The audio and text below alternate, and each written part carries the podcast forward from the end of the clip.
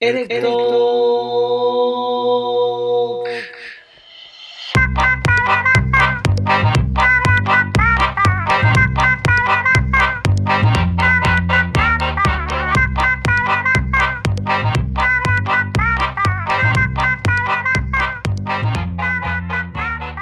エレクトロとはゲストの楽しい人生の裏側を聞きビビッと電気が走るような体験である今宵もあなたの人生が変わるエレクトロに出会うことになるだろうこの番組は一度きりの人生を自分らしく楽しんで生きている方々をゲストにお呼びしてお送りするドキュメンタリーラジオです楽しい人生を送るために脱サラ移住して田舎暮らしをするみやちんといくちゃんがお送りするエレクトークはい今回はですね、えーゲスト会ではございませんございませんはい、エレクトロハウスと言ってですね、えー僕たちがゲスト会の居酒屋でのトークを終えて、うんエレクトロハウスという家に帰って宅飲みをして MC2 人がねこうパーソナルな話を、うんなんかテーマをもとに話をするというような会になっておりますそうです題してエレクトロハウ ス、スえー今今さっき決まりました今さっき決まりました聞いたことあるねエレクトロハウスってどっ かでいや聞いたことはないやろいやいやいやなんかこのねテラスハウスみたいあテラスハウスみたいなね、某某いいね某テラスハウスみたいなにねね二人で恋していきましょうねうんいやそうなんですよちょっとえママ出てあきちマゃうマ出てきちゃった今ごめんごめんご ちょめっんと封印して。あ封印しますレアキャラにしたいんだね、うん気をつけてくださういん、。気をつけますすいませんでした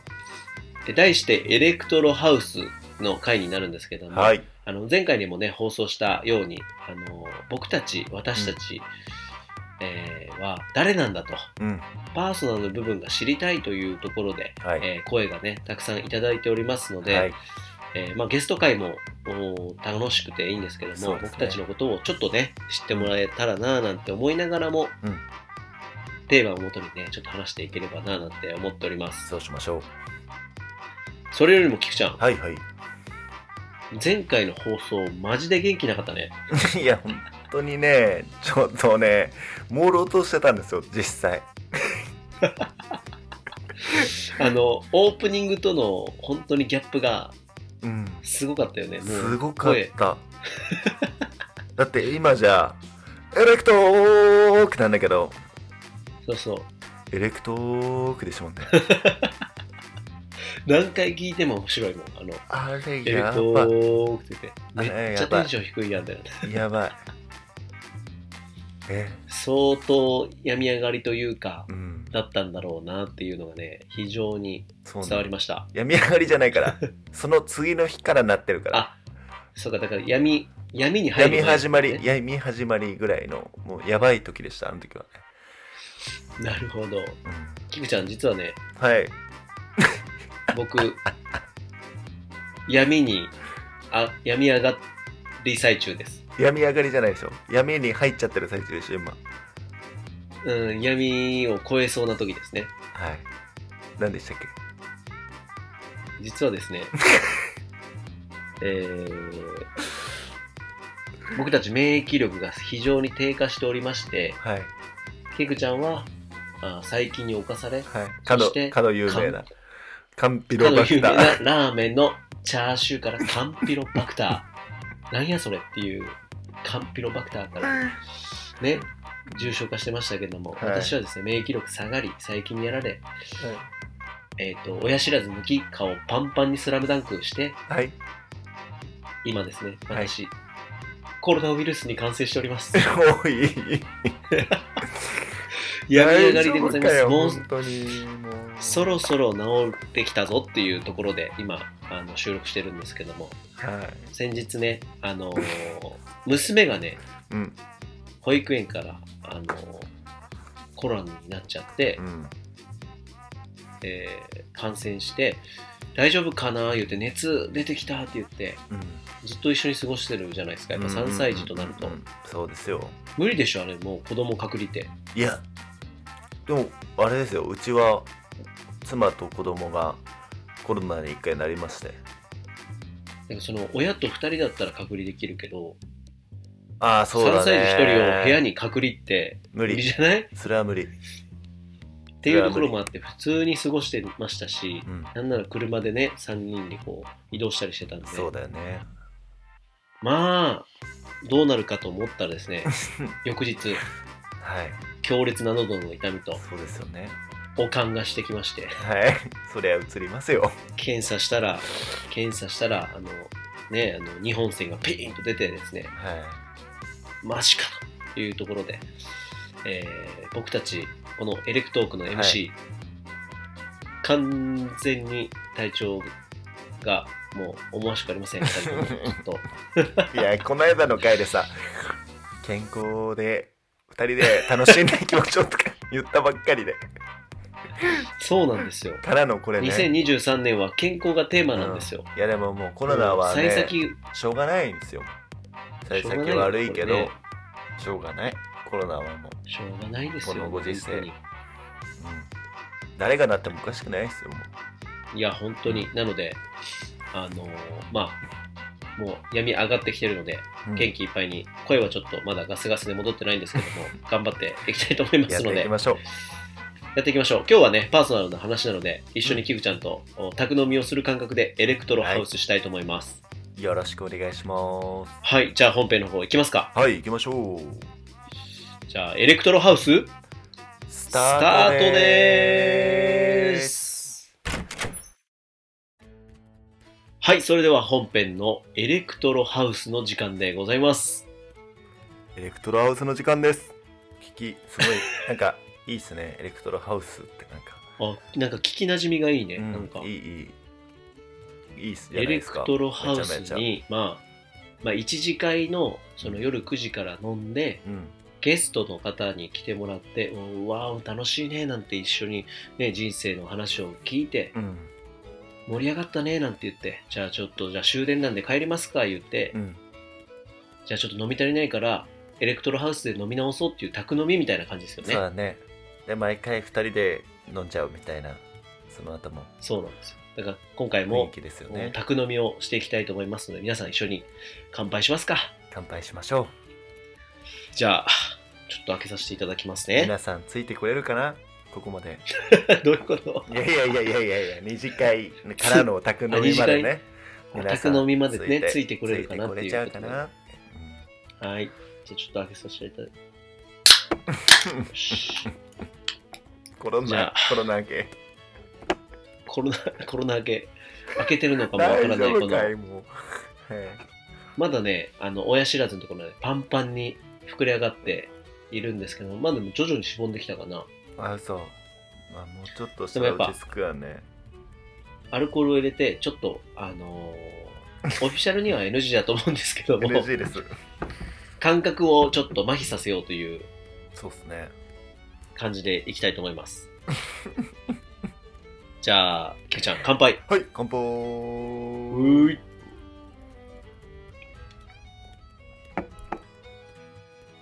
あ、あー。来ましたね。来ましたね。今日は何を飲染まみれ当てたるりんまでしすた、か今。何を飲まれてるんですか今日はですね、えー、何でしたっけお歳暮じゃなくて、えー、とお年賀でいただいたはい。朝日スーパードラうイわーいいですね。定番のキリッとするやつですね。一番。おお中元お歳暮おお年賀大体親戚周りからそのビールが届くっていうこのはありがたいシステム、えー、いいな、羨ましい。はい、なので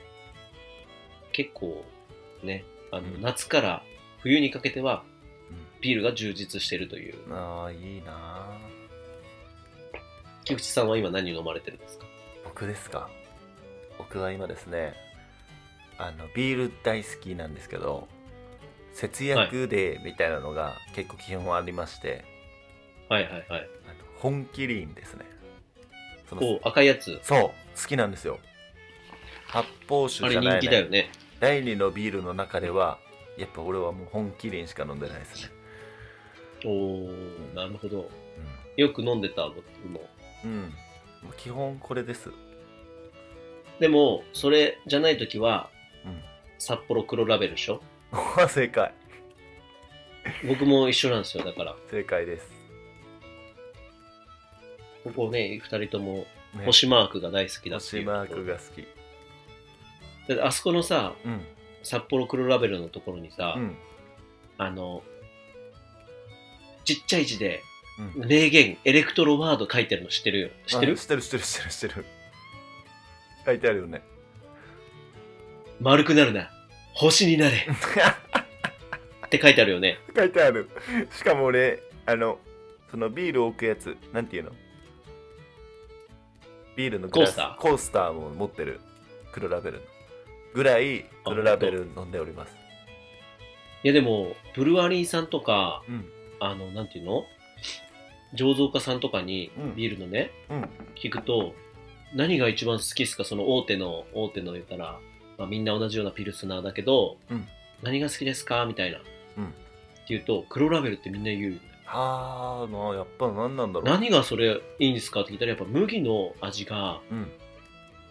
美味しいってちゃんとするんだって言ってたうーんなんか甘みみたいなのが強い気はするけどね、それなんかでのも僕たちはただただもう酔っ払いの黒ラベルだよね 丸くなるな星になれっていうもうなんかエレクトロワードに押されそうだねそして名言が好きだもんねその名言に吸い寄せられてそして酔っ払いだからもう目に留まってそれを買ってるだけっていうのもあるかもしれないんですがそうらしいあそうなんだ俺でも最近ビールを3本ぐらい飲んだ後にうん角杯飲んで寝るっていう習慣がおおついてて珍しいいですねあのビールだけしか行かない菊ちゃんがそうそうそう最近ハイボールを覚えちゃってちょっとやばいなといや久保最近なんかコスパいいよねそうしかもうまいうんでも確かに角杯が美味しいですねああ美味しいねうんいやそんなことより忘れてました、はいはいはい今す回いのませんエレクトロハウスのテーマですようんえっ、と今回のねうんあのーエレクトロハウスなんですけども、はいはいはいまあ、僕たちどん毎回ねこのエレクトロハウスでは、まうあ、んゲスト会の間に挟んで、うんこの宅飲み会があるんですけども、はい鼻が詰まってうるんな、半端ないね半端ない詰まってる鼻が詰まっております。で今回のテーマをね、まあ、毎回テーマを決めてねちょっとお話しできればっていうところですよね、そうですね。うん、で、僕たちの中ではね、やっぱり脱サラ、移住、田舎暮らしっていうところはお互いに一緒で、うん非常にそこからね、いろんなことが学んで、うんなんか気づきがね、うんいろいろあって幸せな生活を、を向けて頑張っていこうっていうところうがんあるんだけども、うん今回はあのその脱サラする前まで何やってたの、みたいなところをうんうんうんテーマに話せればいいかなとそうですね思いますはいてか話すまりがさちょっとやばすぎでしょ 僕の鼻づまりは気にせずお願いします めちゃめちゃ鼻詰まってる、やっぱ宅飲みはさうん鼻づまり気にしないからさそうだねであれなんですよね、まあ、僕たちはうんあのー、まあ、前職というかもともと同じ会社に勤めていてそうなんですよ大手の、まあ、バレル会社に勤めておりましたはい勤めていましたね。勤めていましたよバイトの時から知ってたよねお互いそうやね。うんで、菊ちゃんは関東の方で、僕は関西の方で、うんあの、まあ、その会社のうんブランドがね、めちゃめちゃあるんだよね。うんめちゃめちゃある当時は、当時の今、3、4倍あるんじゃないかな。ねえ今考えたらめちゃめちゃでかい会社だよねそうだね。 アパレル会社の多分トップ5とかに入っちゃうよね、多分。入っちゃうよね本当に、日本の。うん、一部上場企業でしたからねアパそうレルでのすね。はいまあ、その中の、おまあ、ブランドがたくさんある中の同じブランドで働いていて、うん店舗にね配属されるというようなうん感じのテンションでうん働いていてうんで菊ちゃんは関東で、えーうん入って僕は関西で入ってっていうようなうん感じだったよね、そうですそうですえそもそもそもそもそもさ同じこと言おうとしたねそう そもそもさそもそもなんでさあの、うんこの会社にさ入ったのなんかそれ知りたいなと思ってあーそうだねもう僕自身はうんあのーよく自分のボイシーのアプあのラジオでもうんうんうん話してるんだけど、うん田舎で生まれて、うんえー農家の息子で、うん自分がもう後取り的なうん感じのレールがすごい生まれた瞬間から引かれていてう、んシンバみたいに抱っこされたって言ってたもんねそうそうそうそう、うんうんうんライオンキングのうねん、わあ後取りができたぞーみたいうんうんなうんうん感じだったんだけどなんかそれを0歳0秒の時からうんなんか見えないプレッシャーをずっと抱えていてうんうん嫌だ俺はこんなとこにいたくないみたい なその若気の至りというか反動があって、うんうんそこからあのー何本当はその高校生になった時とかに、やっぱりキクちゃんも俺もそうだと思うけどその頃さ多うんうん分、裏腹ブームみたいなの起きたんだよねあー起きてた起きてたまあうん起できてたね起きてたよね、うん起きてたでその時に、えー古着ブームも起きたりうんいろいろあったんだよねでもいろんなちょうどなんかファッションがすごい全盛期というかいろんなのあったね当時のねギャル王ので文化も来てたもんねあギャル男の文化もあったうねんメンズエッグエッグざとか懐ねかしいあったあったメンズナックルもねあったあねりましたその 後ナックル出てきたで当時も多分当時が多分一番雑誌とか売れてた時代なんじゃないかなああそうじゃない俺オーリ今ーはもうオーリーオーリーかあーオーリーあ見そてしたたらでしなょブーンとかでしょうんブーンとオーリーまあオーリー特に見てたかな懐かしいそうだねうんいろいろ流行ったそのまあファッションブームのところからもああって、うんあの服にすごい興味があって、うんで、なんかね、もうめっちゃ変なファッションしてたんですよ。え みやちんが最初、はい、最初は同じように裏腹系のちょっとストリートっぽい感じをずっと着てて、うんなんかあの、コーチジャケットとかさ、うんうんうんうん着てたじゃない。うんうんうん着てた着てたよね。着てためっちゃ着てたで、そう長野とかはね、その頃古着屋がめちゃめちゃあって、うん古着ブームだったりとかもあったんだけど、うんうんうんそれと、あのーなんかこれ深いとこ話しちゃうね。まあ、や宅ば飲いねみだからいっか。いいんじゃないもうなんかねそのままこういう感じでめちゃめちゃその頃さ、あの、サルエルパンツみたいなのがちょっと流 行ったり、なんかそのストリートと反対のブームで、あのモードみたいなところだよねモードみたいのとか、うんうんあとチョキチョキとかのブームみたいなのああっあたじゃ。もうん懐かしい君島懐さかんしい君島さん君島、君、ん君島さん。なんちゃらさんな君島さ朝やん、朝やだよ朝そうやね君島さんがそうやね、キング的なやつあったじゃん、うあった超懐かしいあれがね、やっぱりそのストリートと対してすごい、モードとか、うんうんああいうので流行ってて、うんなんかそういう自分であの、ミシンでさ、うん太めのパンツを、うんあのサンキューマートとかでデニム買ってきてさ 古着のうんでなな裏っ返してうん斜めにこう裾に向かってこうやるとさレーパードっていうかサルエルみたいになるじゃんなるねやったわあれをねもう、ごまめあ、ん友達でみんなやってたのごめんやったわ俺もやったやった分かち合えてよかった黒いパンツやった、そうそうだからもううん全部のパンツあのサルエルになっちゃってうん、そのブームが去った時に もう履きづらくて履きづらくてしょうがないっていうようなだっせー今思うとでなんかあの あの何うんちょっとモモンガ系のカーディガンとかも流行ったんよ。うんうんうん超流行ったちょっとこう、えっと、なんていうの、ムササビ系のカーディガン。うんわかるわかるつながってる感じねで、で、なんかあの、何あの、きびだんごみたい な、きびだんごちゃうな。ききびびだだんごじゃんごって何ちゃうちゃうちゃうちゃうわ。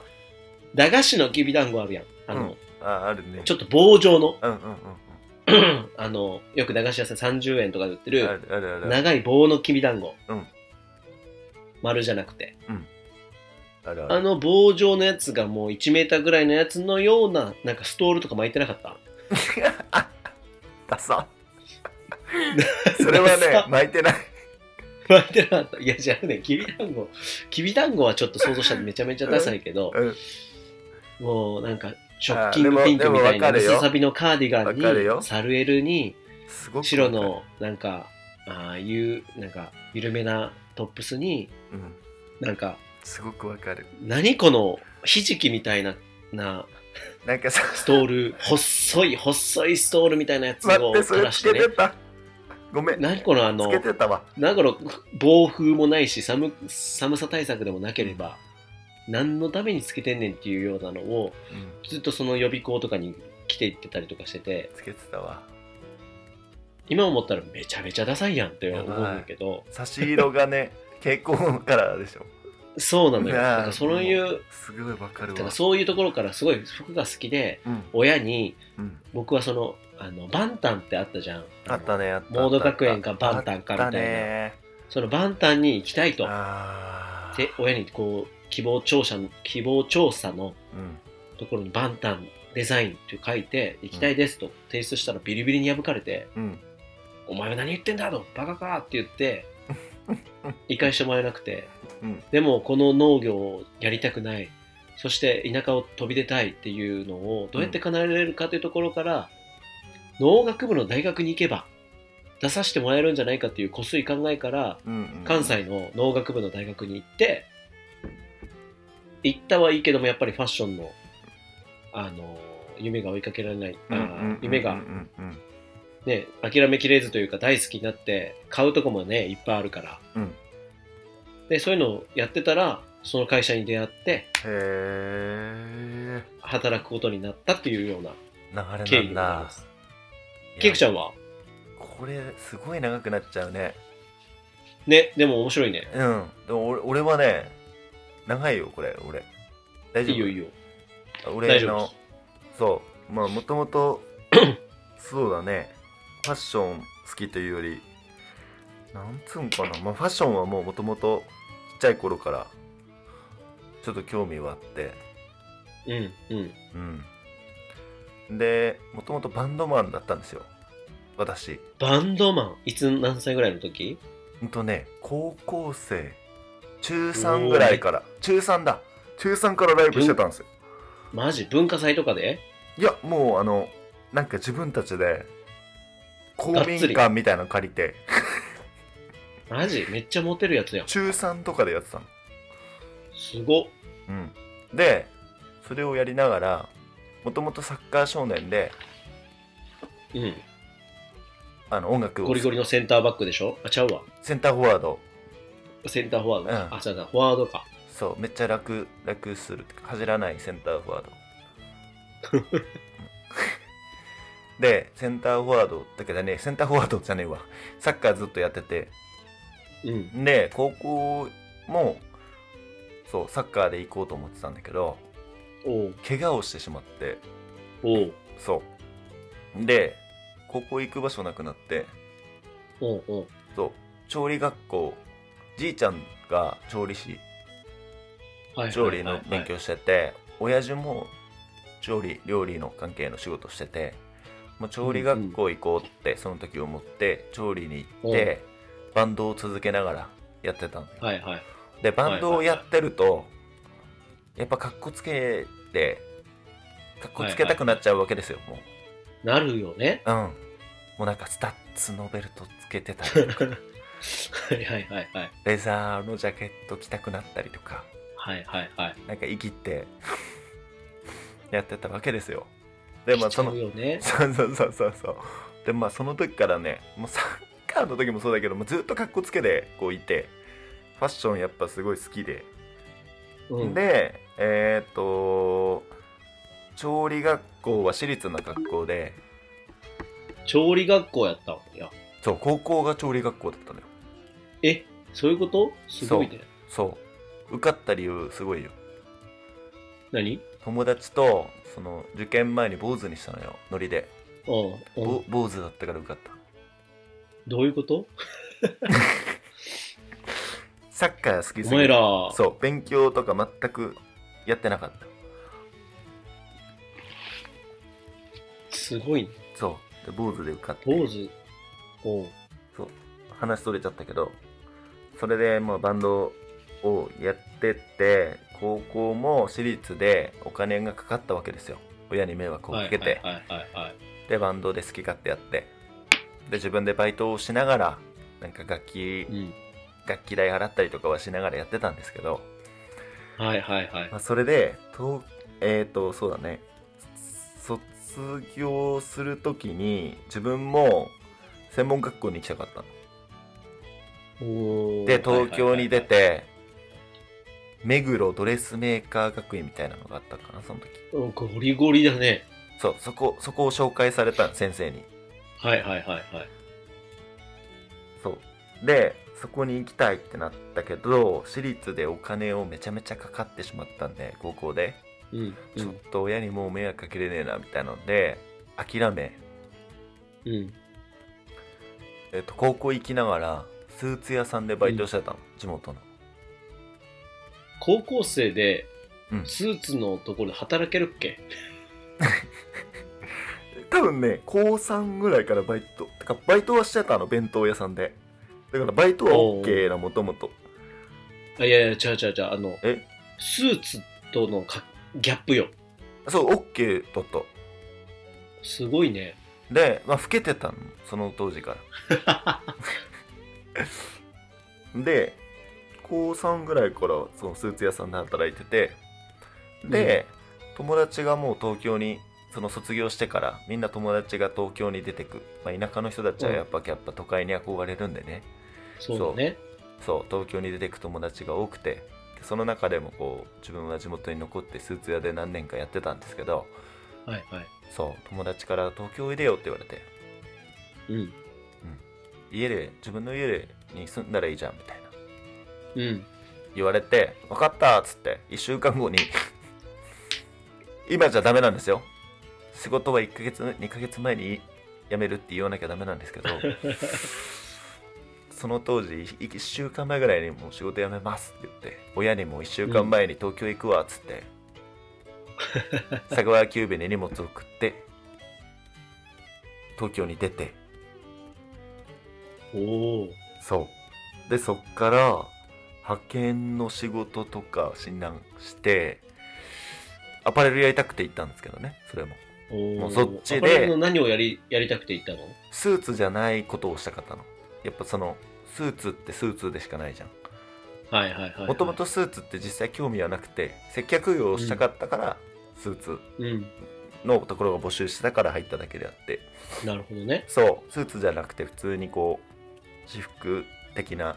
こうおしゃれなところに入りたいみたいな思いでうん東京行っていろんなの受けたんですよおおあそうなんやねうん、でその中でそう派遣やりながらカレー屋さんのバイトもしたりダンススクールのなんか幼稚園の時に教えるみたいな先生したりとか多岐にわたってるねそうしながらたまたまなんか求人見た時にその会社が出てきて、うん受けたらうんその当時東京の立川に住んでたんですよはいはいはいで立川ルミネって場所のお店で募集して、あのに受けたら大宮っていうところで募集してるんで、そっちで応お募してみてくださいって言われて、ーはいはいはいはいはい大宮丸いですねその当時大宮のところに募集したらうん採用になったんですよえ埼玉じゃんそうなんですその当時バカすぎ て土地勘なくてそううん受かったやったーって言って通ったら2時間半みたいなだから めちゃめちゃ時間かかるやんそう毎日2時間半かけて通ってたっていうのがそう行ってた半年かなマジで半年間でその当時そうだねそれでその時のマネージャーに認めてもらっての立川に行きなさいっつってバイトで立川に移動になったっていうのが始まりへえ、これ多分リアルに言ったことないよね俺らこの確か話にを言多って分ないねしたことないよねえ丸井が最初だったんだじゃあそう丸井が最初で僕も丸井が最初なんだけどえあのま難波の丸井あ難波の丸井がマジでエあポのス一番最初にエポエポ19歳エポスカードから始まったってことエポスカートでもエ ポリエポリーゼだったよもうエポリーゼって何あのね、この、皆さん聞いてない、聞いてる方わからないかもしれないんですけども、エポスカードっていうクレジットカードがあるんですよ。丸井が出しあてりるま。したありました、うん、あれをね、言うたら、今もあるよねえー今もあるよね、多分。多分多分あるんでしょうねあるあるある。で、そのエポスカードをね、勧誘して、うんえー入って勧誘、えー加入していただくと。うんっていうのに、こう取り組ん、まあ、館でね、取り組んでたんだよね。うん超取り組んで、それをを、と、えー取った枚数、獲得した枚数によって表彰されるみたいなのがよくあったよね。あったあったあったあったあれにもう全身全霊をかけてたね。かけてた 懐かしい、いかにこの、僕その時学生やったから、うん、この学生がどうやったらこの爪痕を残せるのかみたいなのを各ね言ったうらんキラキラしたおしゃれピーポーの先輩方、うんあーだったりうん重鎮がねいろんなとこにいる中でうんどうやったらこの輝田け舎るからか来たそう田舎から来たわしがわしが、どうやったら 切り開けるのかみたいのでうんめちゃめちゃチャレンジしてたねいやーめっちゃわかるわというかさその当時接客っていうのなかったよねえなかったないどういうことどういうことななかっんたかわかんない俺だけなのかな俺が入ったお店がなのかなうんなんか接客ゴリゴリみたいなのって関西がそうだったのかななかったんだよその当時えスタイリッシュがかっこいいみたいな感じだったってことと東京はなんつうんだろう別に接客はしないで売り上げ取れてたみたいな時代だったんだからマジまあでも物が売れる時代だったよねその頃はそうで俺スーツ屋だったじゃんなんせはいはいはいではいオーダースーツとかってすごい大変なのよ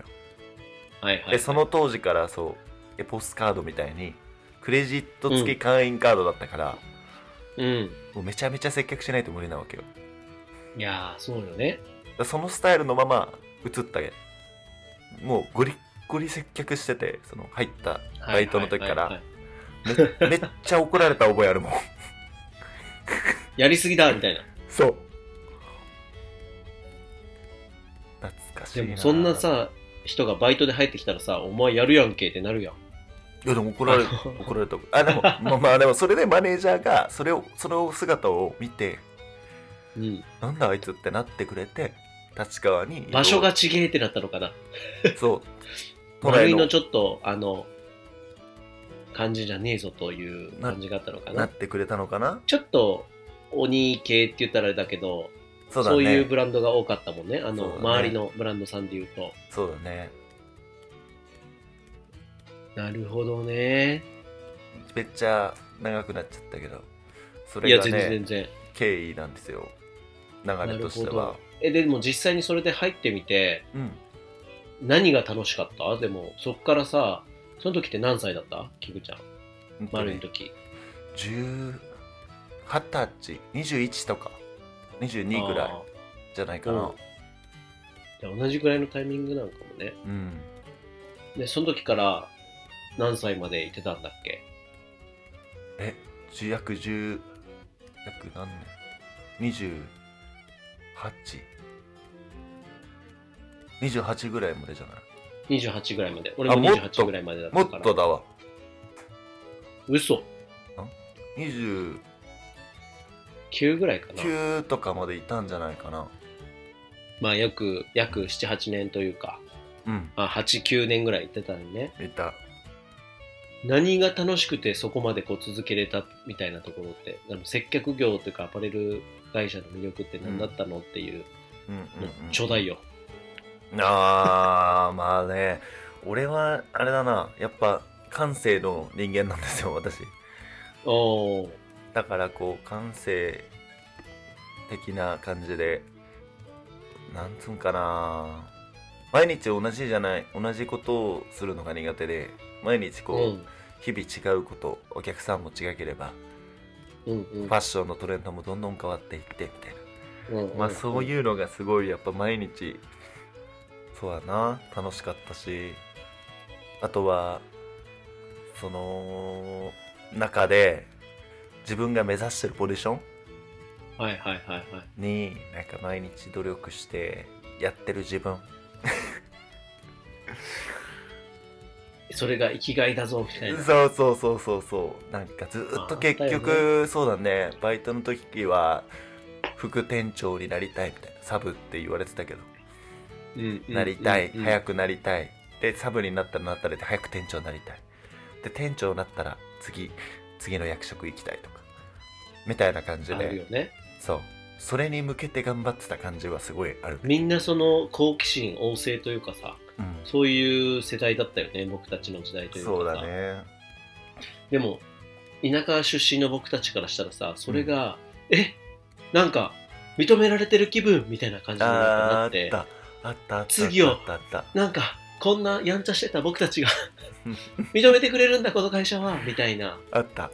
ていうノリで、うんやっぱ次のステップを目指したくなっちゃう会社だったっていう、そういうところが良さだったんかな。うんそうだと思うあーキラキラしてるよねやっぱ日々あのお仕事はキラキラはしてたね、うん確かに。最先端なあれがあったしね。そうだね自分自身はでも、当時もその、そうみゆ洋ちんは服そうそうそう、うんその洋服業界というかああのファッション業界に入りたいって最初から思ってたけどうん最初古着屋とかで働きたかったよねああ一緒だな大阪の、でもやっぱあの学生は無理ですみたいな感じのテンションだったから、うんできなかったけど、うんでもやっぱりその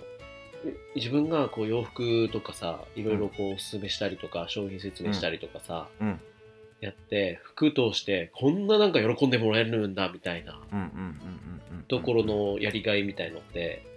めちゃめちゃあったじゃないあった特に丸いとかだったらそうじゃんあなんっかた一級入魂型っていうかさそうだねお客さんがいつでも歩いてるわけではなかったからねでもそのあの自分がお客さんだった場合そういうゴリゴリの接客ってあんま好きじゃないじゃない僕ダたちメも苦手です苦手でもその気持ち分かってるからうんそのなんて言うんだろうな心地いいうんうんうんうんどれだけ心地いい接客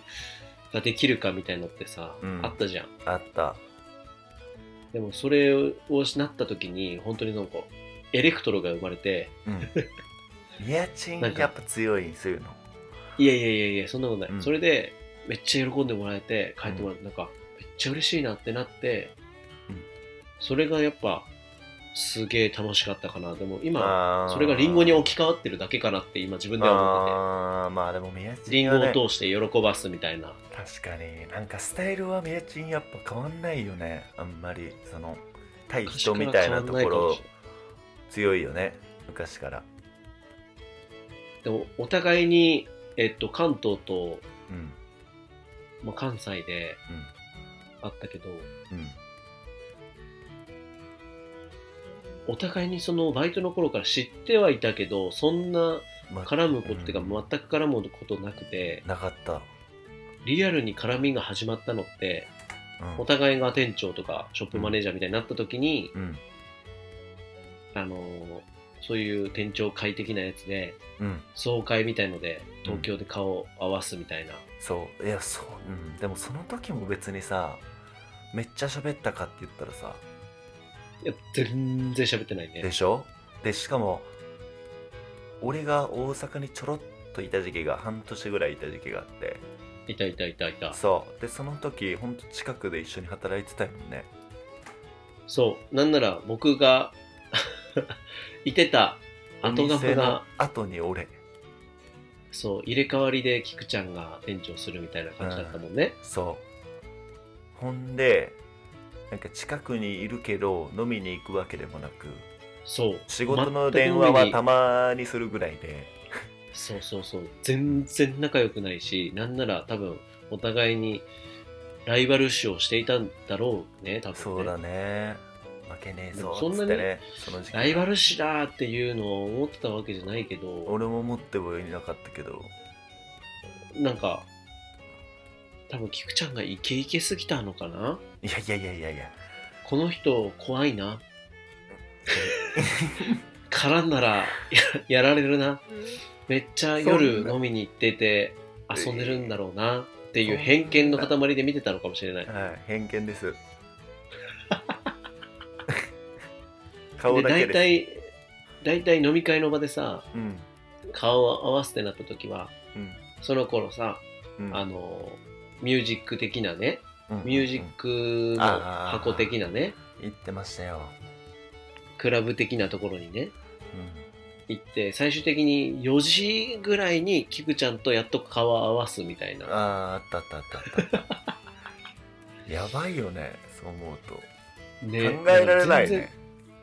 考えられない今あの関係性から今こうやって一緒にラジオを始めてるっていうのはうん考えられないしかも今の関係でそれ言ってたら結構やばいよねやばいえどういうそこのと当時を今の関係で過ごしたからうん、めっちゃ面白かっただろうね 逆にそうだねお互いに多分ちょっとツンツンしてたのかもしれないしいやーそうだと思う若若かったんだと思う、だねうまあでも自分のことで精一杯だったっていうこともあるかもしれないよねん、いやー俺は特にほんとその当時はね森林店長だった時だったよ大阪いた時うん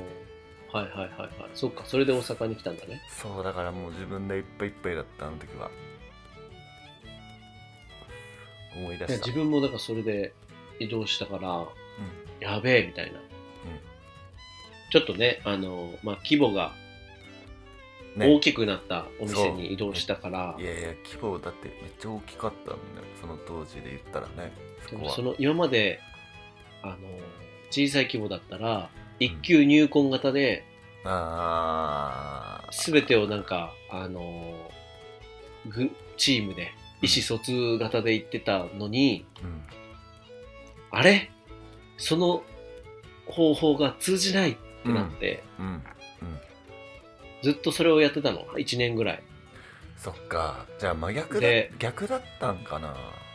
だから自分のそのややり方っていうのがうんそんなんじゃお前はダメだよつって怒られあたの怒られてた よと思ってその考えを捨てなさいみたいなねうんその今までの一級入魂すべてチームワークえー、すべてがもう目が届いて一緒みんな意思疎通してるみたいなっていうのがうんはそれはその時の戦い方だとそうだよねまあでもそういうのがあってだよね今はそうだね今はあ今はって今のかったいやなんかそういうのがあってさああそうだねでもそう自分はやっぱそういうなんて言うんだろうな人を大事にしたいなとかうんそういう喜びの方を重視したいなってなったから多分今こうやってややれてるんかなって思うんうんうんうっんて、うんそうだねあのそれをユニク体ロの験した上でねユニクロって言っちゃったけどこういうとこ言っちゃいけないのかなどうなんだろういいんじゃないなんか悪いイもうメユニクーロジさんとかがさ悪いそうそう悪いイメージじゃないないよね、悪い意味じゃないあの、うん言ったら、ね、畳をめちゃめちゃ綺麗にしてあの売り場を綺麗に整えれば言ったらサイズだけお伺いすればうんうん、もうレジにどんどん運ばれていくっていうこのスタイル、うんの方に多分行かなきゃいけないというような感じだったんだと思うんだよね。うん、でもそれを自分は嫌ですと。そうだよね宮地どんだけ前からそうだったよねで自分はどんだけ規模が大きくなって大きくなってもうん前のやり方を派生さできるはずですみたいな感じの考え方や、うんうんうんうんえそれをするためにさどういう取り組みしたのえめちゃめちゃ時間を費やしたかな周りのあチームあやっぱりチーム形成かそうだねう、んそうだよね宮地やっぱうまかったよね見てていやいやう傍まからくはない見てもうまくはない全然ダメだった本当にう逆にその当時さんうん今で言うとさあのーできる店長とできない店長の境目みたいなのよく言うじゃないうんうんうんうんでできる店長はあできないあできる店長は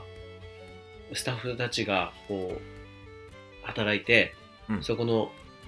問題が起きたところに入ってうん解消してあげたりうん間を見てあげるみたいな、うんうんうんうんうんできない店長はお客さんが来たら一目散に自分が行って、うんあの店長お客さん来てますよって言われちゃうようなあったあったあったっていうそういう時期感じのだみたいな、うんでも当時のその会社のあの方針というかうんでリーダーが背中でも一番見せなが らもさっきのいい店長をっていううん超カリスマの生き方をしなさいというじゃなかった、うーんじゃだったねだったよ多分当時そうだったのよそのもそういうタイうプの店長最強説うんそうでした一人一倍というか誰よりも自分が能力が上回上回上回っていてう生きながらも周りのサポートができているというん今そうだったな考えたらいやそれきついよね、うん普通に考えたらきついきついよ普通に考えたらねで俺ねミヤチンとはね真逆なんだよだから真逆であのタイプが全く真逆であそそうそうなの俺もともと多分そんなに接客多分好きじゃないんだと思うだからなんかそのうそうなんや人っていうよりかは感性みたいなところで、ものじゃないんだよねそのおこのお客さんが来てこのお客さんにこれが似合うだろうなっていうのをバチッとはめてバチーン、うんこれでどうだってやってはいはいはいはいわあめっちゃいいって言って帰ってもう一回コーディネートして欲しくて来ましたみたいなのスタイルがすごい好きだったのあーなるほどねだか らもうスタイリストだったねあのがそういうのが好きだったのよだかフらァッショニスタ的なそう人にはねすごく弱かったのよもともと いやでも当時からあのやっぱ店舗ごとにそのねおしゃれ度を競う大会みたいなのがあっ たじゃないあ懐かしいね 「まるまるスタイル」ってやつねまるまるスタイルねうんでもそれすごいモチベーションにもなったけどろうけなどったなったキクちゃんはもう常習犯常習犯って言ってるのが悪いイメージになっちゃうえっとめちゃめちゃカリスマなもうファッショニスタとしての位置づけであーえー毎回あのそ注うだったかな目されていたよねそうだったかな首の角度がやっぱもう毎回決まってるみたい なねおしゃれ角度決まっていやいやるみたいいやいやたまたまね多分その時のあの一番トップの方が多分見てただけであって全国からもうそれを見て菊池さん菊池さんって会ったことないけど菊池さん菊池さんってやっぱ言われるようなうん感じのやっぱキャラになってたよねファッショニスタ殿堂入りみたいなだかそういやそうかななんだろらそれがそのねそん新なたに自分でブランド立ち上げるとかううんうんうんところにつながってったんだろうなっていうこのあ感ー性がねまあでも強感性み派のうん強みはね結局やっぱいまだにそういう突発的な感性的な部分はいまだに大事にはしてるんだけど、うんうんうん逆に言うとその大阪行った時にその、うん人に対しての熱量のなさっていうかよ弱い部うん分自分の、っていうのが、うんうん宮賃の後釜だからこそ丸裸にななり地獄を見ましたよね いやだからあの逆よ逆だからあ俺これじゃダメだでだけど宮賃の場合はやっぱ人を大事にしたいみたいになったじゃん、俺は逆で、うんうんうんその俺がすごい強みとしてやってきたことが全く通用しなくなった時代に来たわけよその時にだからすげえる苦しいんでさそうそっかからそういうお互いにあの時苦しかったと思うそうそっ前年にすごいなんかそうねそうそうそうそうあそうそうの非常に高い売り上げを取っていた苦しみました店舗よに菊ちゃんも行ったし僕も移動してったから苦しみました、後釜の背中を追うじゃないけどうん、追っちゃダメなんだよねああいう時って追っちゃダメだけどさうん比べられるじゃないそういうやっぱ大きな会社となるとでもどうやって打開したそういう時ってどういうあさっきそうかでも人人っていうところに執着したんかえだから打開結局できなかった嘘俺はまあ俺も結果的には打開できてないけど自分がすごいこうあこうだってこう一致したタイミングがあって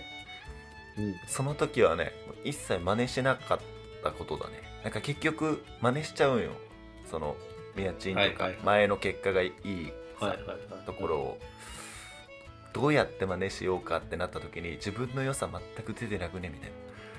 なうんだからそうそのねバランスをすごい取れるようになったんだよその当時からたその時からなるうんカリスマを装っておりましたので大変でした よもうねいや今じゃね今日のインスタ見ましたあファッショニスタのトゥデイズファッションうんもうねあんだけあのカリスマを装ってた私が今じゃですよファッショニスタの称号を得たあのカリスマ菊池がそうトゥデイズファッションとしてあそのう今日のコーディネートをねインスタのストーリーズに上げてたんだよねそう何を着ていましたか今日のコーディネートのポイントは着太り ですアウターはワークマンインナーダウン、ユニクロあのファーブルゾンユニクロベストいやいやだから聞きすぎなんでまずそもそもねブルゾン着すぎじゃなそういそうそうアウタだーから着すぎやろファッション業界にいたと思えないぐらい着込んでたしあのちょっ手とぶ手袋教えて手袋どこのか教えてローソン街のホットステーションローソンはい、今じゃねこんなことになってるわけですけどえ寒いからスパッツ履いてたよねスパッツ、スパッツイどオこンのイオイオンンであの一番のコーディネートポイント腹巻きです腹巻きしちゃう、イオンです、 イオンの腹巻きうん、最高内臓をね冷やしちゃいけないから僕たそちう胃に胃腸弱めだからそうそのおかげで いやああののあのトゥデイズファッションめちゃめちゃ面白かっ たないやだからもういいよねだからやねなんか元ファッション業界の人としてはさ、うんうんうん、ふざけすぎましたけどでも今日のでトもゥデイ菊ズちゃファんやッっぱシそョンのは着膨れそしてイオンユニクロおローソン、うん、だとしワークマンだとしてもべちゃべちゃおしゃれに見えるもんね、 そやっぱそれがねさすがカリスマ菊池だなって思ったよね うマジでそういうカリスマ部分見せちゃう見せちゃって るねいつもワークマンかユニクロしか最近着てないよう なうんそうやけどねおじさんが服自体はでも好きやでしょ服は好きだよでももともと関西だからなんかブランドがどこが好きとかあんまこだわりなくてうんうんううんんだからミヤチンのいい方がねねみたいな感じでそうミヤチンすごいこうあるじゃんこだわりああったでしょもともとこのブランドがとかこのブランドあとあ昔はあこのっブランたけどドねでしょ昔はそういうの好きだった、うん、もともとまあまあ俺もねそういうのにハマって大変な時期はあったけどうんうんもうどんどんこう気分になっちゃって今の気分はストリートだからちょっとスイートの格好この年めちゃめちゃ代かっこいいよ似合うんだよねこの年代の感じしたいとかなんか結構いやテわーかるわかるテーマを決めるみたいなのはよくやってたかな実際に服を着てさやっぱり、服ってうん何ですか、どうですか自分に与える影響っていうのはえー、なんかうちの妻がですよ、はい最近ダウンをなんか買ったんですよだ最近っていうかちょっと前にはいはい、買っていいかな買っていいかなみたいなちょっと、ちょっととね、値段が高い。はいはいはいはい、買いなよって。いいんじゃないって言って、買ったのよ。うんそしたらね、うんいや、久しぶりにこういう買い物して、もともとアパレル店員なんですけど、うちの妻も。うんうんうんそう。で、久しぶりに子供も、こう結婚してね、子供生まれて、仕事も変わって、はいそういうファッションに携わらなくなって、久しぶりにこういうおしゃれなアウターを買ったと。したら、なんか、仕事ファッションの仕事じゃなくても、それを着はいはてい仕事行くときに元気が出るって。勇気が出たって言ってたのよ。で、それ聞いて、うわおーうんすごいこう蘇ってさその時の気持ちがあ俺もそうだったわと思っていやなんか本当はそうなのよ根本そこだよねいやそこがファッションの与える力だと思ういや、ほんとそうだと思います。はい。だから、腹巻きもバカにできないよ、イオンの。腹巻き最高で すよ。だって今日、それをつけたことによって、勇気が出て仕事頑張れたもん。アンパンマンやもう。愛と勇気だけが友達さだよ、本当に。いや、でもさ、そう、そうだよね。そうだなっいてや、そうそうそう改めて思った。そうそうそうんう。やっぱり、僕たち服ね、大好きやからあれだけどうも、んそれ身につけることによって、なんか勇気もらえたり、元気もらえたり、ね、なんか、じ別人になれるじゃない、別いやいのや、あると思う。心を手に入れるじゃないけど、本そ当うにいった勇気とかね、あと思う楽しめる心があるもんね。あと新しい服を着る時ってすごいワクワクするじゃんそうやめね。ちゃめちゃ綺麗な服着てうん。る時って、うんうんうん。古着もそうだけどね自分でめっちゃそうだ調ねべてさ、超こだわりのもの確かがにやっと見つかってこのサイズのこのシルエットみたいな、うん。ディグる感じね。あのそう最高だもんねディグ。そうディグるよねディグりまくるよね。そう、まあ、そういうワクワク感ってなんかそそこはねこの年になっても大事にしたいなとは思うけど大事にしたいね。やっぱり、うん僕たちのルーツというか、そうだねうん、エレクトーク、エレクトロハウスうんのルーツだね。ルーツですどんどん年取るたびにシンプルになってるけどそうすそごういこそう。とでにも、まあみんなそういうふうにさ、機能性とか、まうあ、ん使い勝手とかっていうふうにうんやっぱ言っちゃうけど、うんそういうね、ファッションっていう一面って絶対ある業界としてはあるし、それが誰かのね、背中を押してることは確実にあるから、確かになユ僕たニちクロでもこんなおしゃれになるんだとそうかそうそう。ローソンユニクロでも自分が気分気分がね、上がればもう全然そうだよねいいし、ロローーソソンンでも、のコこーデでもの手袋で、みたいな。そうだねローソンのニット帽かぶってもこんなかっこいいんだとかねいいよね、それどこのみたいな感じで関西だとね、よく聞かれて、ああ聞え、かれこるよ、ね、れローソンやで。えローソン みたいな。プチプラアイテムみたいなね。そういうのもやっぱねいいねそういうスタンスでてかもうどんどいんやーそうなってきてるからないやでもそういうのをさ、やっぱ楽しんで共有できるところがある、あった方がさ、いい,、ね、いいじゃない。いいあ、うん、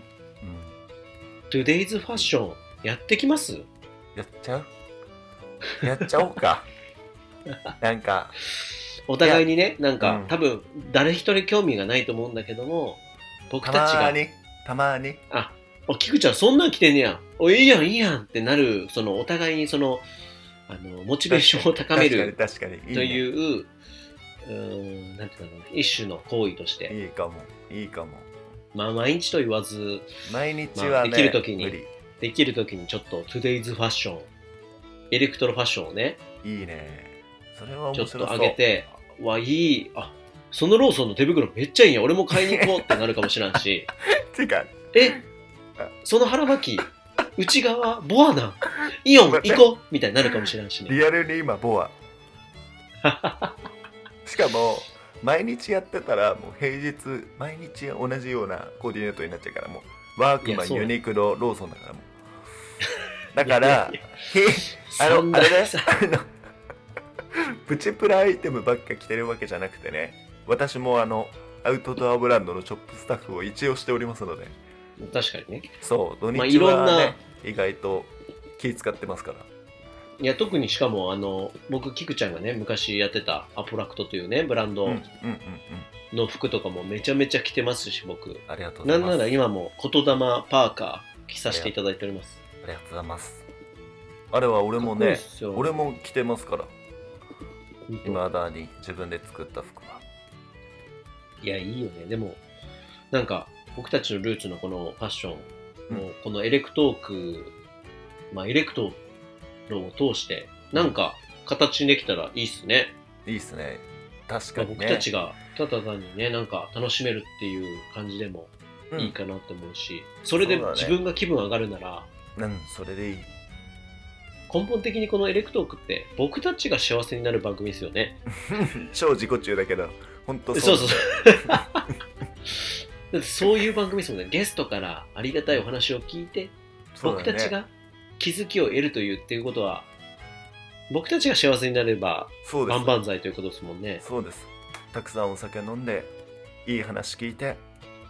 いい話最高じゃない聞でいすてその後はあの家に帰ってあ2人で飲んでアイディアエレクトロハがウスでね出して、そうこういう服欲しいね俺らちょっと着着たいねって作ってワクワクして着る、ただのわがままそうでもそれで僕たちが幸せだったらうんいい んですねよ、え気分気分が上がるならいやいいんだイよオンの腹巻きだろうがローソンの手袋だろうがそうだよそうだよ、エレクトロな服であろうがうんいいですよね確いかいんにだよでもなんかそういうねワクワクって別になんかさ有名ブランドじゃなくてもいいんですよライライフスタイルに沿ってればなんかなんかやりたいですね確かにやりましょうよなんかやりましょうやりしましょうなんかここでまたね作戦会議なんかできたらょうそうですいいななんて思っておりますそうですねめちゃめちゃ長くなりましたけどラジオいや本当ですねやばい最後にじゃあはい脱サラをした理由というか脱サラするきっかけとなったことだけちょっと2人で話して終わりにしましょうかそうですねキクちゃんからじゃあ自分はですねえっ、とまあ自分のブランドをやらないかっていう話をいただいてえっ、とミヤチンと同じだった会社は辞めたんですよ、はいはいはいはいでもなんかそこに関して言うと自分のチャレンジとして辞めたんですけどその後の話の方が大きいかなと思ってて、うんなんか自分はそのアポラクトってさっきミヤチンが言ってくれたはいアはいポはラいクはトっていう自分のやってたブランド今もなおあのあれですよ自分の元に帰ってきて自分は今保留してる状態なんですけどいあ今帰ってきてるんだねそうそうそうそうそうだからどっかのタイミングでなんかできたらなとかも思いながらでももしかした今はらこのアポラクト商品をこのリスナーさんがね、手に持ってるかもしれませんよやばいねメル激レア商品ってこといですやよメねメルカリで出て たもんマジメルカリ買い直そうかな俺もやばいいやでも本当にそうなんだよでそっちの方が多分脱サラっていう意味ではでかくてうんうん、なんかねもう一回学びたいなと思ったわけですよもうそれはなんででしょういろんな他の外の世界を見るようになったからですねなんか自分はこうその大手企業の中でそれはそれでいいと思うんですけどねその中で上を目指したりとかやるっていうのは、ただその、そこの中で頑張ってきてじゃあ自分でブランドやってみてっていうのも実際自分の価値でしかない自分の考えでしかない状態、うんうん多分学んでない状態でそれをして、まだまだ未熟者だなっていうこともすごい多々多くありでその後、うんうんえーっとそうですね前にも何回かこれ喋ったことあると思うけどうんみやちんが誘ってくれたさその京都一周トレイルって去年の7はいはい月、はいはい7月だよねいや違う5月ちゃう5月だっけ5月か、うんそうう5ん月に行った京都一周トレイルで、なんか一人一人がこう考えをしっかり持ってあのアクションを起こしてる人たちに出会ってことがすごい大きくて、うんうんああ俺まだまだだなってしかも自分の仕事を胸張って自分で語れるっていうことができてないなって思って、はいはいそうなった時にもっと学べるんじゃないかなって、なるほどね。そう思って今の会社に入ったっていうのがそうだね移住してはいはいはいはいはい。実際俺脱サラじゃないんだけどね今もサラリーマンなんだけど確かにね、よくそうそうそうそうなんだけど当時は脱サラだったね。そうそうそうそうそうなんだけどまあただそのもう一回学んでまあ自分そうだね今後の未来に向けていえーっとさらに大きく大きくっていう言い方あれだけど成長できるように学びたいっていうのが一番強かったかな、今がじゃあ学べるような場なんだ。そうだねなんかもう仕事だけじゃなくて生き方とか考え方みたいなところとかおうおうそうなんかブランドがどうのっていうよりかはその地域を盛り上げたいみたいなのがすごい強いあー会社でなるほどねなんかもともと自分アンバサアンダスアンバサダーか与謝野町のアンバサダーをしてるのもあると思うんだ移け住ど定住のねそう移住定住アンバサダーをしてるっていうのもあると思うんだけどなんかそういう町を地域を盛り上げたいっていう意識でやってる人たちにすごい憧れたのとスピード感だねなんて言ってもあといやー確かにかすっこいいごいなんか視野が広くてうんあれだよねうん、だからかっこいい人たちと働きたいっていうのがあのリアルなあの脱サラ理由それ、なるほどね、うん、自分的に移も住,、うん、移住もきっかけだったけどさ、うん、移住もそうだよね、うん、でもその本当にやっぱ大きな会社とかにいるとうん、自分はその中だその中で言ったら評価があるじゃない、うんうんうんでどんどん駆け上がっていくしその評価に一喜一憂してうんうんいけるけど、僕僕はその得たらう親の体調とかだったりとかもあったり、あうとん結婚を機にとか、んうんあとはあの、まあ、30歳までに、えー農園をやりたいなっていう、まあ、旗から、本当は嫌で農業から逃げてきたけどうん旗から大阪から農業の現場とか長野県を見たらめちゃめちゃ素敵な場所だったんだとか、うん美味しいあのリンゴをその会社のね先輩とかに食べさせてたら、うんえ宮地のリンゴこんなうまいみたいなこんなうまいリンゴ食ったことないわみたいな言われて、うんうんうんうんえマジでみたいな当たり前に食べてたけどうんこんなにあの親たちが汗水垂らしてた、うん作ったこのリンゴたちこんな喜んでもらえるんだっていうところから、うんうんえ俺農業したいかもって思って、うん離れたらからこそだよねそうやってねそうで、うんアウトドアフィールドもさ信州ってすごいいっぱいあってうんそっちにこう山登りに行ったりキャンプしに行ったりすることをスノボーしに行ったりとかうんあれこんな周りにいっぱいフィールドあったんだとかって思い出したらあー一番農業と自然つながってる、まあ、一番近い仕事ってうん農業じゃんってなってうんでいいねそこで、まあ行こうって思っやろうと思って移住することになったんだけど、うんその時に今まで大手の会社で、うんある程度こう言ったら表彰を受けたりとかうんあの、ね、あの移動してあそうやねポジションを与えられてって言ってうんこう言ったら評価されてってめちゃめちゃいくわけじゃない、寂しどんどん。さねいやまあでも上には上がいるけどさどんどんどんどん評価されていくじゃない、うんうんで大手の会社をこうパンってこううん周りに覆われてるベールをさうん脱がされるわけじゃん移住した途端うーんに会社を退社すると俺もそうだったそ,、んな時にうんえ僕何も持ってないじゃんってなってめっちゃわかる俺は会社の中ではベールがベールというかその肩書きとかうん評価とかいろいろあったけども、うん脱いだ途端にうん人脈もなければ能力もなければ、うん人付き合いもないし、うん自分の趣味もないみたいな、趣味もないっていうかそのの言ったら、ね、こだわって追求するようなものもないってなったらうんえマジでっていうのがすごい衝撃的であそこからすごい、まあ、この移住して、まあ、うん田舎暮らししながら、ーうんまあ、考える時間も増えてくるからさ宮下鍛冶屋闇期ってことだよねその時期は闇期というか、まあ、一瞬だけだったけどね一瞬の闇期ねなや悩あみ、まあ、ややめた時かなやめた時かやめた瞬間あーやめた瞬間瞬か間瞬間にそれがなくなった感じうん、ああそういうことだうんあーうんわかるなだからそれがえ自分にマジ家事い一個もねえじゃんってなってうんすっげえわかるえだからそ大大手のその会社にいる時からそういう、えー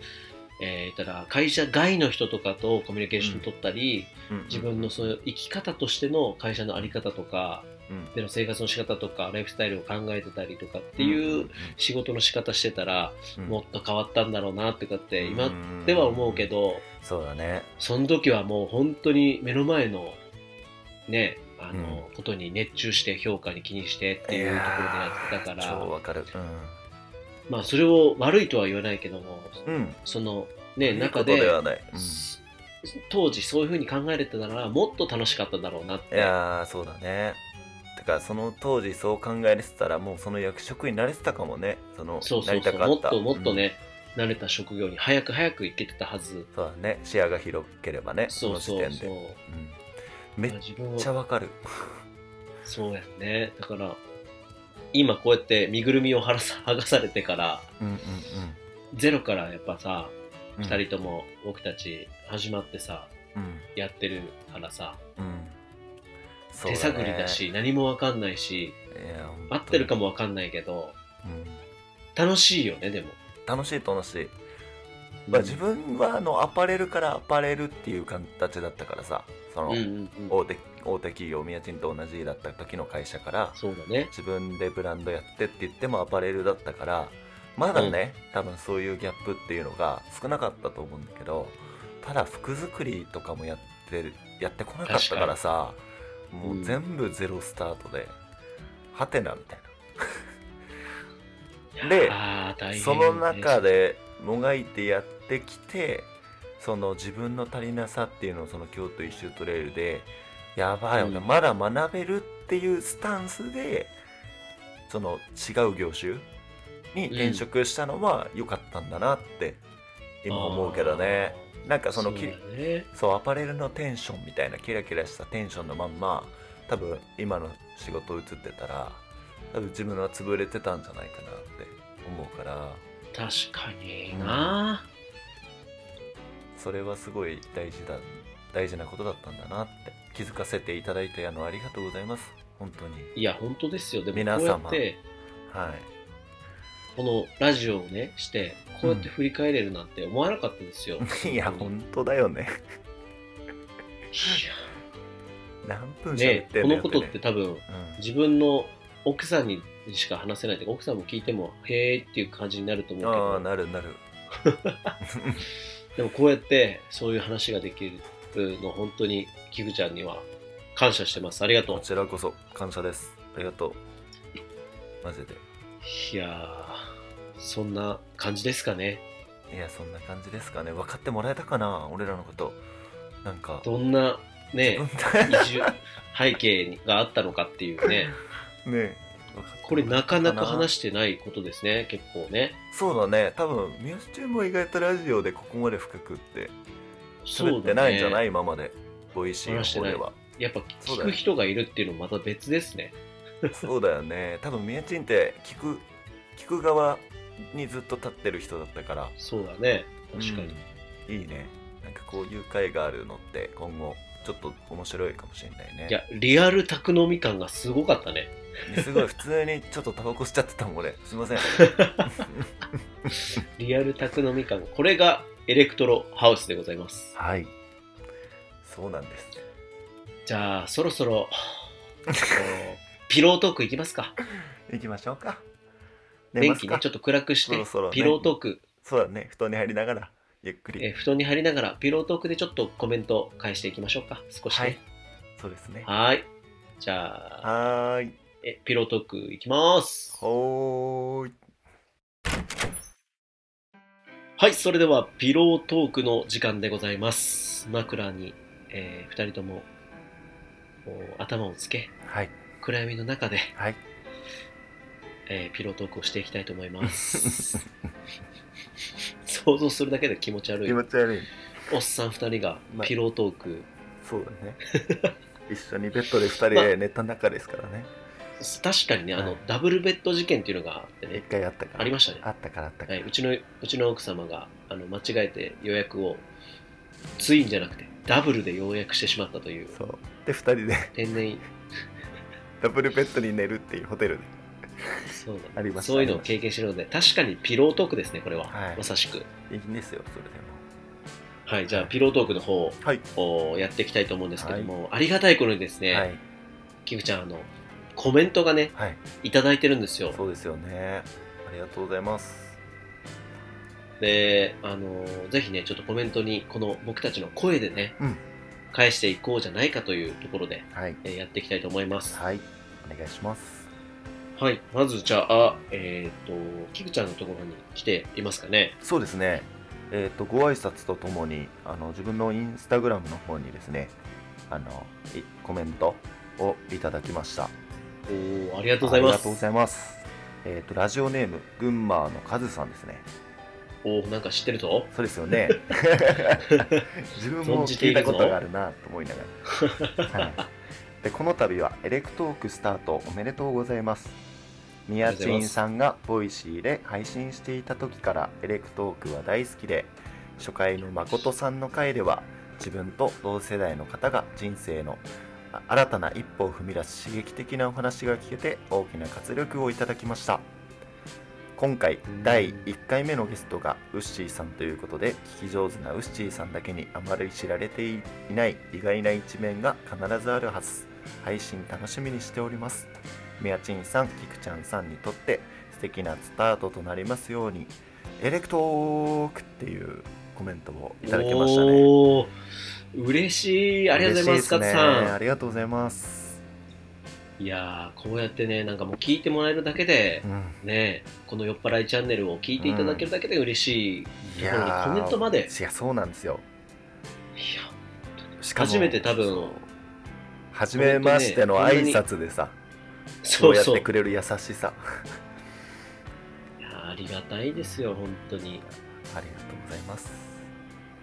えー、カズさんあのウッシーさんの人生の裏側聞けましたでしょうか聞けましたでしょうか非常にこう深いところまであの入っていったんですけども、うんあの聞き上手のウッシーさんがどんなことを考えてるかうん、うんなんか分かったんじゃないでしょうかわかりましたかねねなのでぜひねあのカズさんもけん玉でうんウッシーさんをメンションしてちょっとやっていただければなと思いますいいですねね、プレゼントキャンペーンもあの30日までね、うん前回の放送で伝えてますけども、うんやっております詳しくは前回の放送を聞いていただければなと思うんですけども、はいぜひカズさんカズさんもねあのキクちゃん多分まだ会ったことないと思うそんうですけそどうそうそうそうカズさんはお会いしたねことないですあの非常にあの小煩悩でしてはいはいはいはいはいお子さんのこともね本当に愛して、うんはい、楽しそうな姿をこう SNS でもね拝見していいですねほんでもってアウトドアラバーというおわいいですね合いそうですねでお話がで写真がねすんごく綺麗うんどちらかというとえー、っとミルキークイーンみたいな どういうことどういうことキラキラしてる感じええっとえっとねあ違う違う違う違うサンリオピューロランドみたいなどういうことキラキラしてる感じだねあのそう世界観がやっぱりカズさんの写真はうん世界観が非常にあって、うんふわっとキラキラっていう感じの写真なんでよかったらあのぜひカズさんの写真見てみてください、はいたくさんちょっと自分もチェックしてみたいと思いまはい、すはいサンリオピューロランドっていうのちょっと分かると思うので ちょっとチェックさせていただきたいと思いますカズさんはいありがとうございます、ありがとうございますこれからもお願いします。お願いします続きまして、じゃあ僕の方ですね。はいお願いしますえっ、とスタ、スタンド FM の方にもコメントいただいております。ありがとうございます。はいありがとうございますえっ、と、天井と耳、かっこ天耳さんからですね。名 前あれこれ、君の名は的な感じなんで すよね。天井と耳天耳さん天耳。いいまあいいお名前いきますね。いいお名前ですはい。初配信、おめでとうございます。ありがとうございます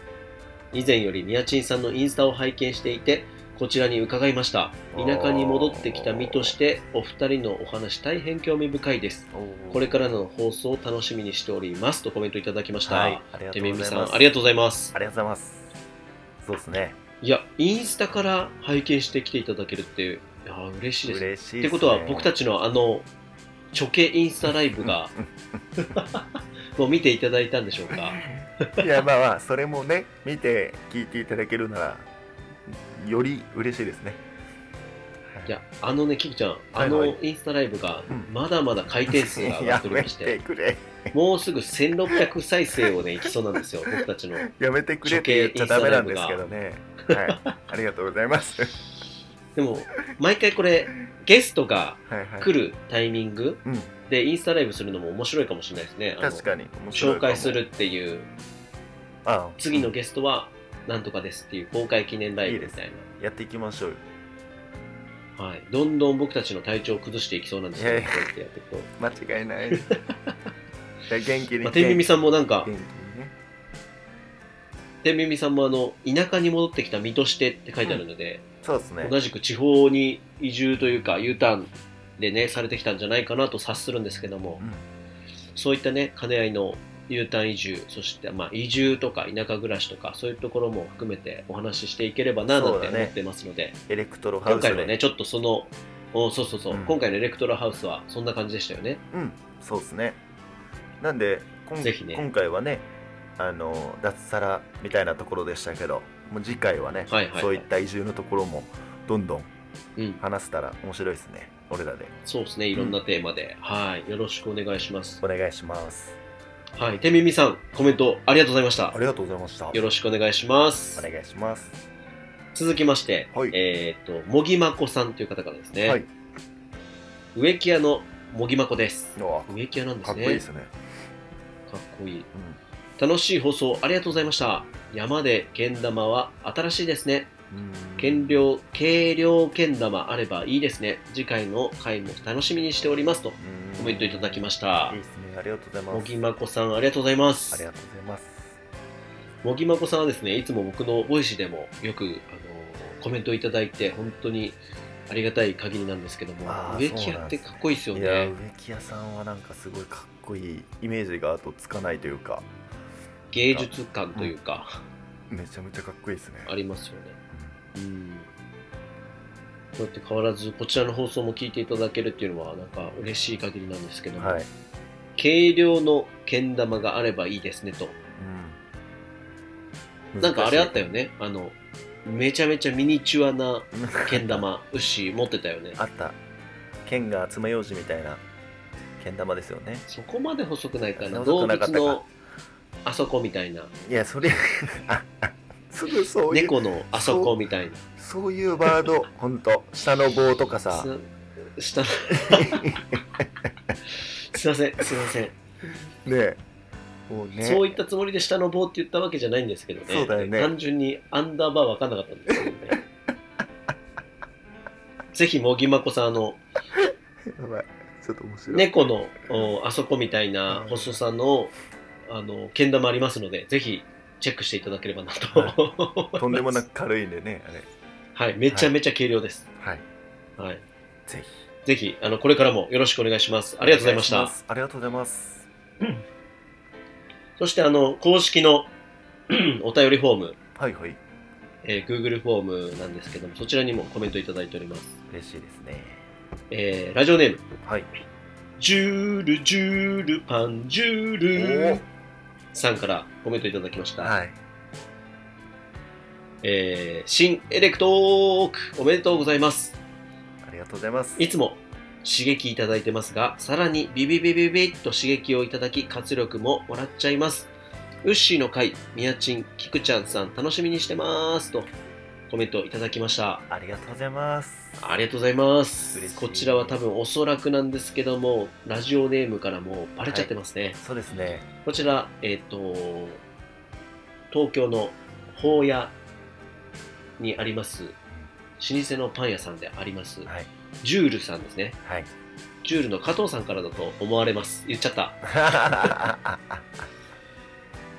いやー、さすがですね。このエレクトークのね、はいエピソード1というか、前のボイシーの中で出ていただいたそう方なんですけども、ね、聞いておりました非常にやっぱり彼も、うんいろんなあ取り組みをされていて、うもう学ぶことばかりでした。ぜひね、よかったら、ん、うん、僕のボイシー、えー、リンゴと食欲と私のアーカイブの方に、このパンジュールさんのアーカイブ残ってますので、よかったら見てみてください。ぜひぜひ聞いてみてくださいこれからもね、加藤さん、あの、あ、そう、加藤さんまだ、菊ちゃん会ったことないもんね。そうなんですよぜひちょっとね、勢いがある方なので、パンがとにかく美味しいですし、アウトドアラバーということで、そうですよね、はいキぜャひンパンをぜひ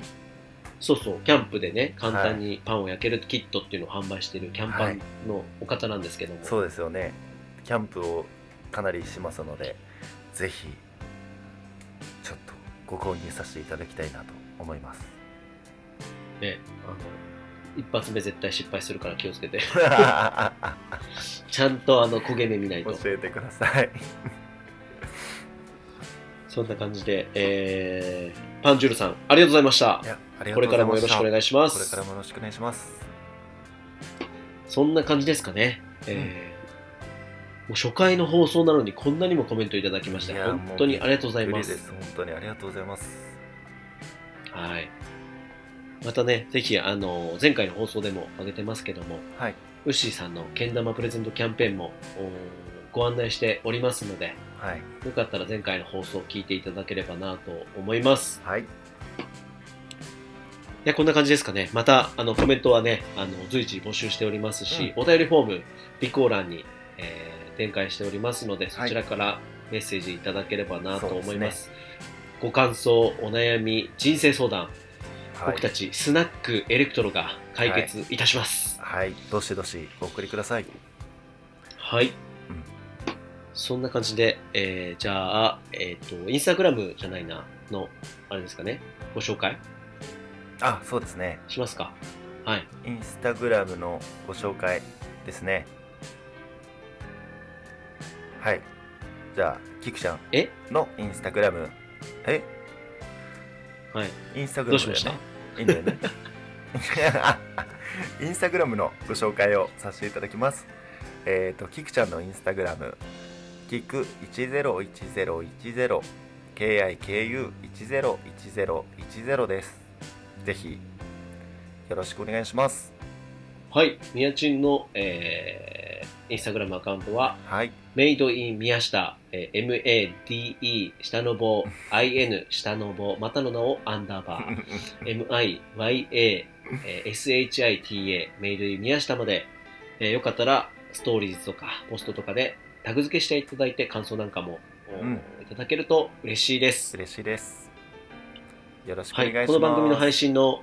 この番組の配信のお詳細も、キクちゃんお願いします。はい。えっ、と、こちらのエレクトーク